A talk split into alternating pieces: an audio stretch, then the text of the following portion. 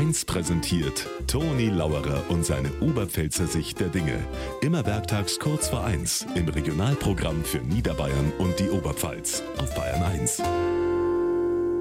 Eins für die Top-Themen ist ja momentan die Inflation. Wo du hinkommst, es geht um Preissteigerungen. Am Samstag beim Einkaufen habe ich es erlebt, haben sich zwei Männer unterhalten. Sagt einer, jetzt sind nicht mehr das Öl und das Gas die Hauptpreistreiber, jetzt sind es Lebensmittel. Gemüse, Obst, Wurst, Brot, alles teurer. Das gang ja noch, hat der andere gesagt. Das sind normale Lebensmittel, aber bei uns im Wirtshaus ist Bier teurer geworden. Und das ist ein Grundnahrungsmittel.